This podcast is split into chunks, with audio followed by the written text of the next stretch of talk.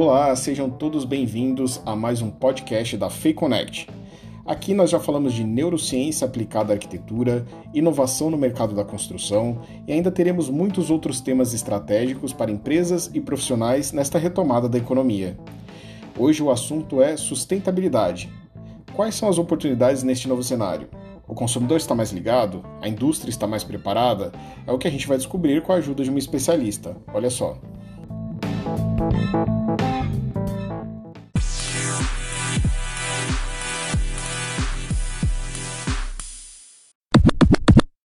A nossa convidada de hoje é PhD em Engenharia, pesquisadora, professora da Universidade Federal Fluminense e consultora em materiais de construção é a Isabela Valadão, mais conhecida como Isa Valadão. Oi, Isa, seja muito bem-vinda. Oi, pessoal! Eu estou muito feliz de estar aqui nesse bate-papo do podcast da FEICOM. E estou me sentindo muito honrada, viu? Espero que vocês curtam tudinho que a gente preparou para vocês e saiam por aí compartilhando todas essas informações. Gostei muito da animação, Isa. Para começar, muita gente ainda tem uma visão estereotipada do conceito de sustentabilidade na construção civil, certo? Não está limitado só a algumas questões ecológicas, né? Vai muito mais além do que fala, falar de telhado verde, jardim vertical. Esses itens, eles colaboram para a sustentabilidade na construção, mas não são só eles, né? Quando a gente traz a sustentabilidade para o nosso setor, significa que a gente está preocupado com toda toda a cadeia produtiva de todos os elementos que a gente usa e de como a gente usa esses elementos dentro da construção. Vou, vou falar de uma forma mais clara, né?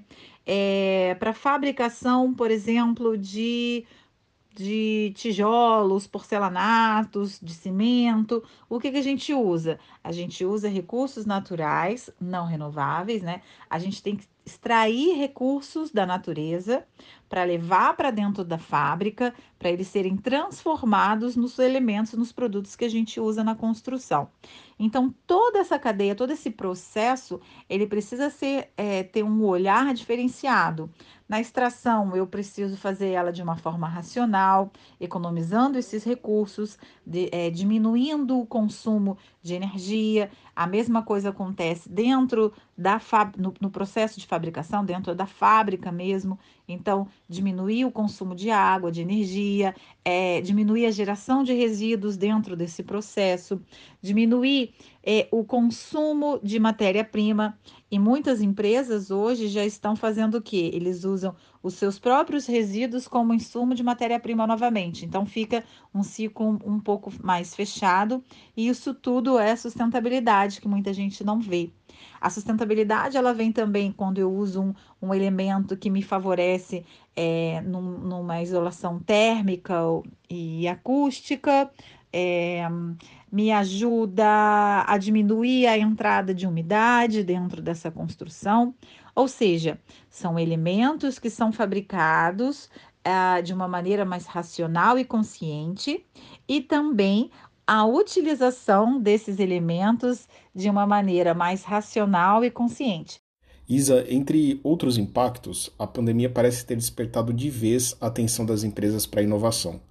Você acha que vai acontecer o mesmo com a sustentabilidade? Sem dúvida nenhuma, né? O impacto positivo que eu posso dizer que esse momento de pandemia é, foi ter despertado a sustentabilidade nas empresas, nos clientes, nos colaboradores, em todos os profissionais do setor da construção civil.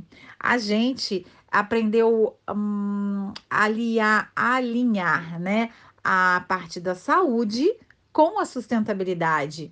Né? E, e, conseguimos entender isso de uma forma muito global, que está tudo conectado.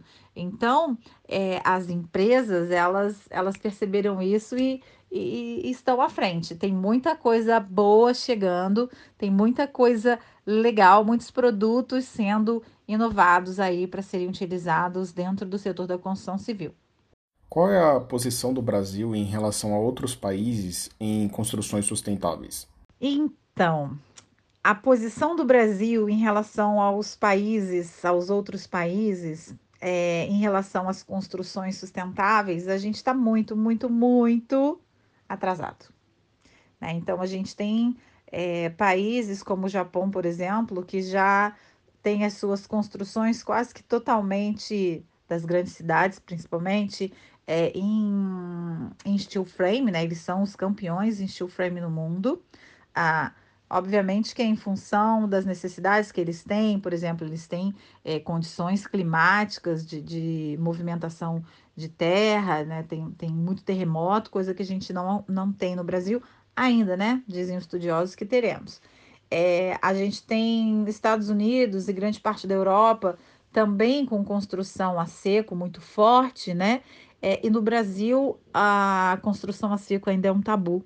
É, a gente ainda tem clientes, né? O engenheiro e o arquiteto, principalmente, se deparam com clientes que acham que a construção a seco é uma construção que não tem resistência, é uma construção que não tem durabilidade, né? Então a gente é, passa por isso, mas é muito de preconceito.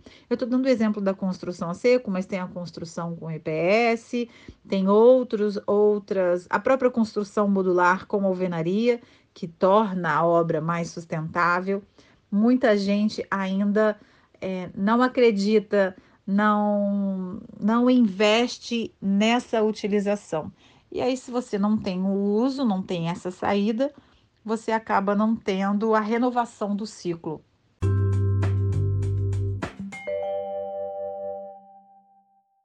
No Brasil, quais áreas da construção civil apostam mais em soluções sustentáveis? Ainda é a, a parte de revestimento. Né? A, a, questão do revestimento, que é aquilo que se vê no final das contas, que é o que se torna, o que torna bonito, é o cliente final ele dá mais valor. Então acaba que que o mercado tem esse maior, vamos dizer, espaço para esse tipo de inovação. Mas falando em quantidade, é, quando a gente fala em elementos construtivos, vigas, lajes, colunas, quando a gente pensa ne, é, é, em quantidade, esses elementos eles estão sendo também, a gente tem uma certa inovação, que é a questão mesmo da construção a seco, por exemplo, que, que os produtos, eu gosto de brincar com os meus alunos, que os produtos chegam pré-prontos, né? Eles vêm pré-fabricados, é, como steel frame, que vem lá as vigas e as colunas já já prontas, é uma questão mais de encaixe a ser feito nas obras, assim como o wood frame, que a gente tem é, um crescimento forte no sul do país. Ah, esses elementos quando eles já chegam pré-fabricados ou pré-prontos, como eu gosto de falar, é, isso facilita, acelera o processo é, da construção, é, deixa mais limpo e organizado um canteiro de obra, e então isso também chama atenção, né? Então, poderia citar essas duas coisas: revestimento, o cliente, o consumidor final consegue ver mais, e essa parte do sistema construtivo, muito mais ligada ao profissional, ao canteiro de obra, também. Então, essas duas frentes. Isa, quais são as principais vantagens de materiais e sistemas construtivos sustentáveis para o consumidor e para a indústria? As vantagens no uso de materiais e sistemas construtivos para o consumidor são duas: é, economia de tempo e economia de dinheiro. É, usando sistemas construtivos mais sustentáveis, a construção seco, por exemplo, eu consigo economizar meses de obra em relação à alvenaria tradicional, tá? Usando racionalização e modulação de sistema da, da com alvenaria mesmo, o sistema que usa o, o, bloco estrutural, a gente consegue também essa economia de tempo. Mas é, a, na, na construção a seco, esse tempo ele é ainda menor. Eu posso fazer, por exemplo, uma casa de 150 metros quadrados em seis meses, até menos, tá? Tô falando um, um, um, valor assim médio que as construtoras têm feito, por exemplo, tá? É, quando eu falo de economia de grana, de dinheiro, é, isso é muito importante, né? Muitas vezes o custo da obra inviabiliza que ela seja feita.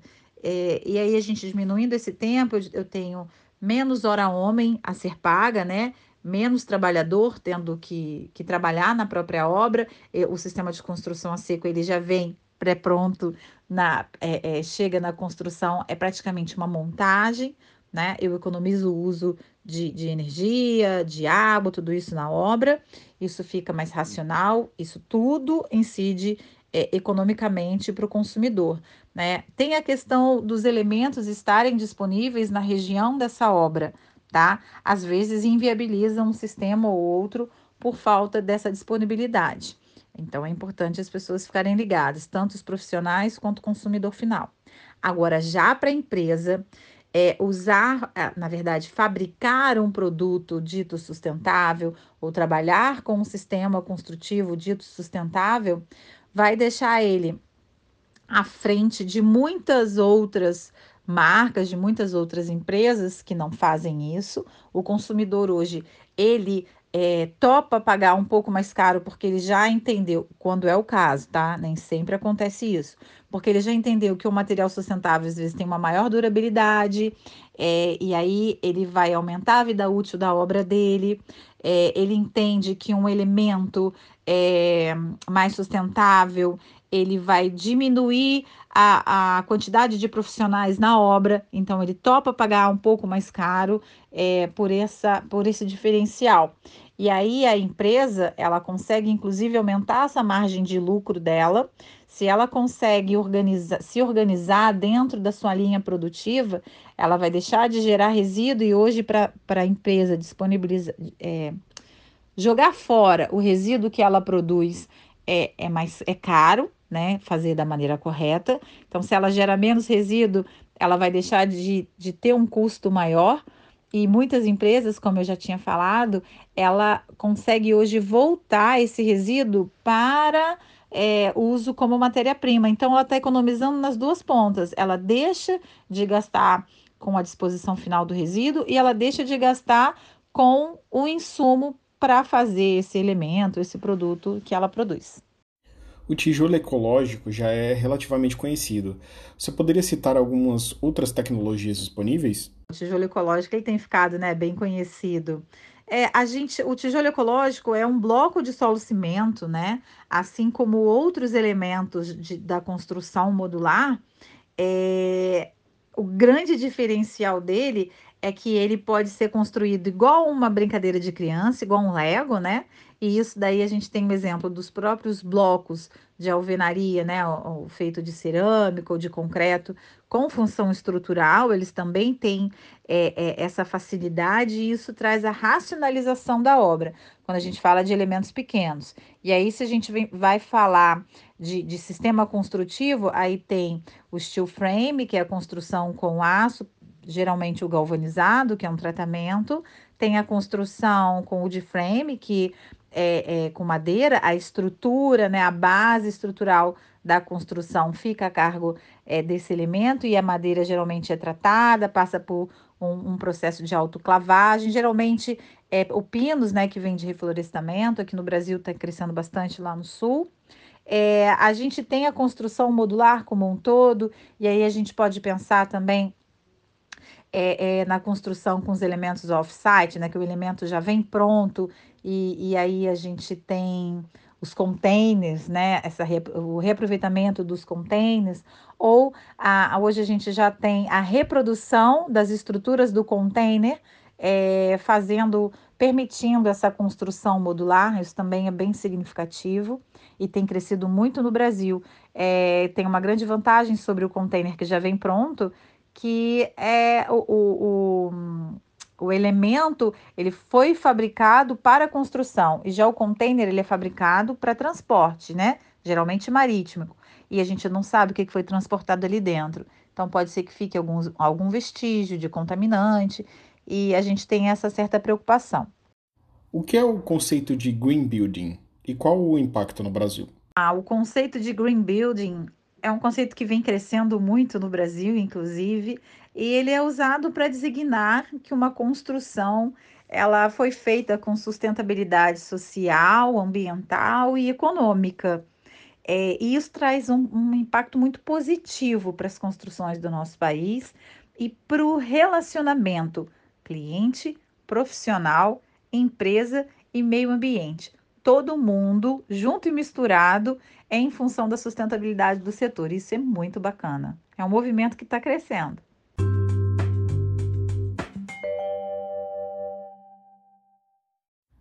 Na pandemia, o esquema Faça Você Mesmo cresceu bastante.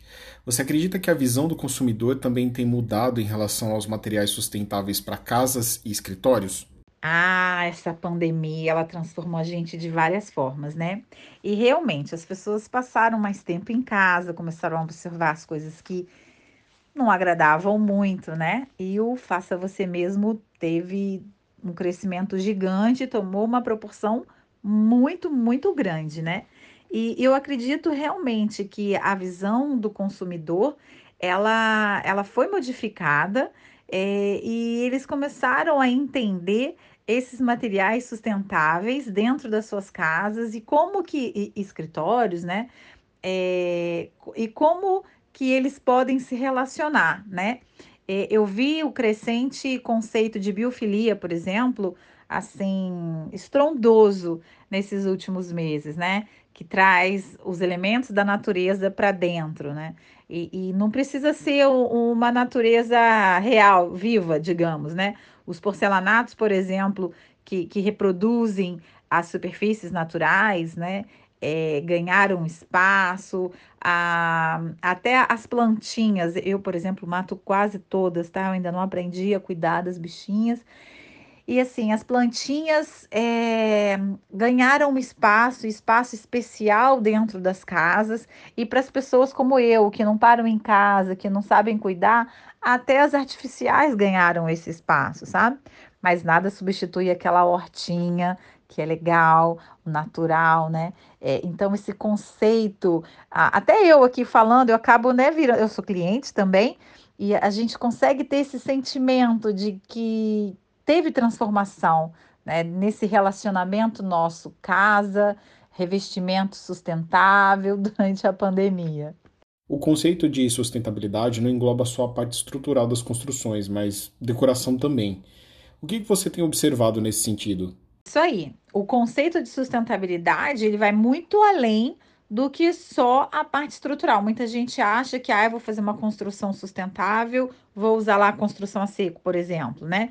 Não vou fazer as colunas e as vigas da minha casa com concreto lá na obra. Vou trazer as estruturas já pré-fabricadas, né? Só para fazer a montagem e depois não, não, se preocupa com o restante. Não se preocupa com o isolamento térmico e acústico, não se preocupa com os revestimentos que vai colocar. E quando a gente se preocupa com isso, preocupar de fazer o planejamento, é, eu vou escolher um, um, revestimento, por exemplo, que vai se adequar mais ao ambiente que eu, que eu preciso. Por exemplo, tem muita gente que coloca porcelanato polido no banheiro. Olha só, inicialmente isso não tem nada a ver com sustentabilidade, né? Mas tem, porque um porcelanato polido, quando ele é molhado, ele escorrega mais. Imagina você sair do banheiro, escorregar e cair de bumbum no chão, bater a cabeça, se machucar, né? Tem quedas muito sérias, preocupantes. E isso tem a ver com sustentabilidade, porque se uma pessoa, um profissional, coloca um elemento desse no banheiro, depois vai ter que trocar.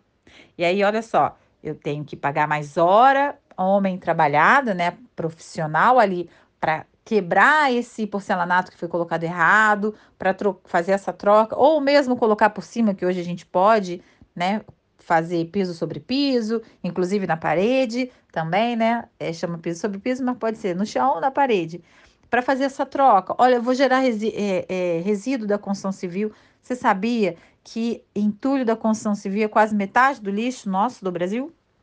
É muita coisa, né?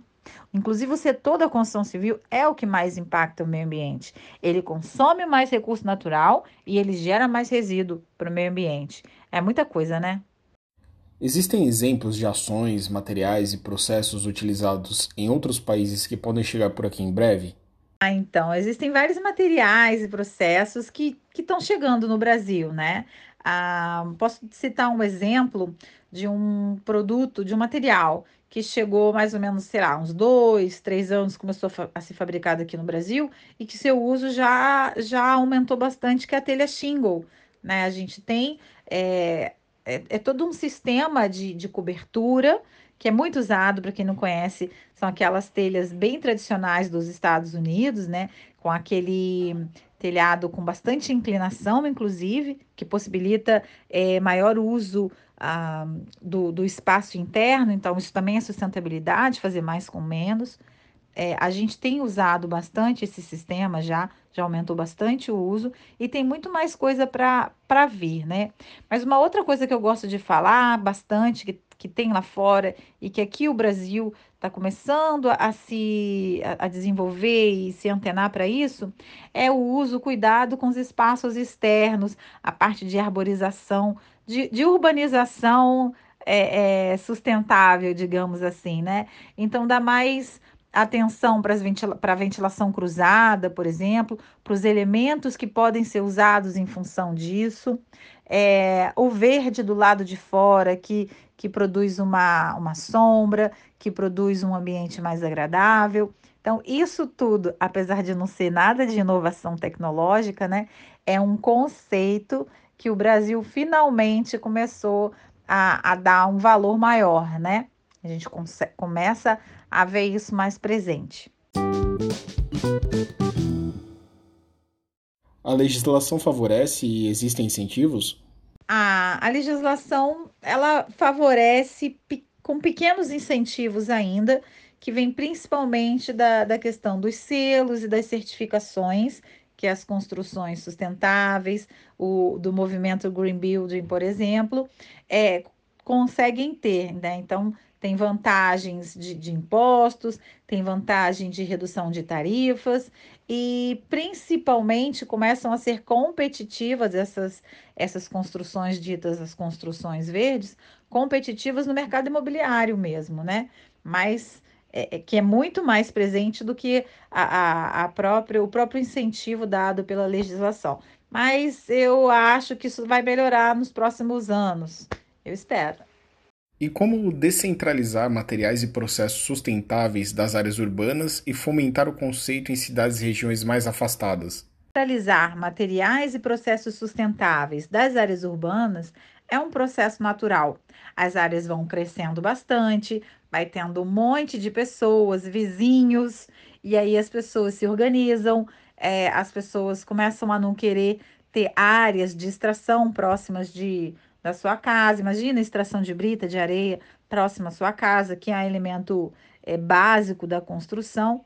Então, acaba que hoje, por exemplo, na Grande São Paulo, é, uma areia ela já percorre mais de 100, 120 quilômetros para poder chegar na, na, no centro da cidade, né?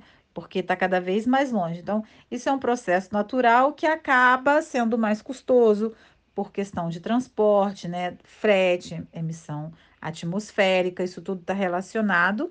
E aí, por isso que é muito interessante os materiais pré-fabricados para essas obras de grandes centros urbanos, como São Paulo, por exemplo. Já regiões mais afastadas, eh, cidades menores, a gente tem isso, é, um, esse problema ainda não existe, né? Mas é interessante é, sempre a gente falar assim, que o sistema construtivo sustentável mais indicado para a obra é aquele que está mais perto, né? Que a sua disponibilidade está mais perto. Isso é muito legal de falar.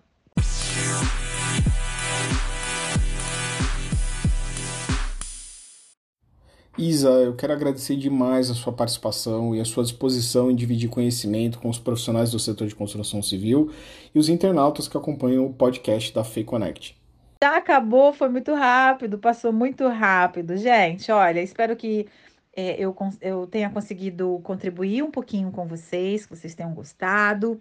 Fico aqui à disposição para tirar quaisquer dúvidas que ainda possam ter ficado sobre isso. Espero que tenham ficado algumas, porque é, a gente vai conversando e aí é, é vão se desenrolando outras questões, outros assuntos, né? Então, espero vocês nas minhas redes sociais, me perguntem tudo. Eu estou presente principalmente no Instagram e no YouTube.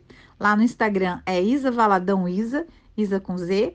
E no YouTube, Isa Valadão, Isa com Z também, tá? Espero vocês lá. Um beijão e mais uma vez, muito, muito obrigado pelo convite. Amei participar e já estou aqui aguardando o próximo, tá bom? Beijo grandão para vocês.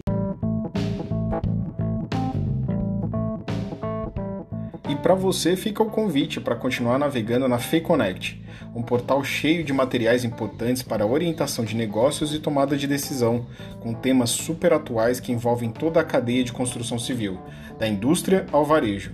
A gente se fala no próximo podcast. Até lá!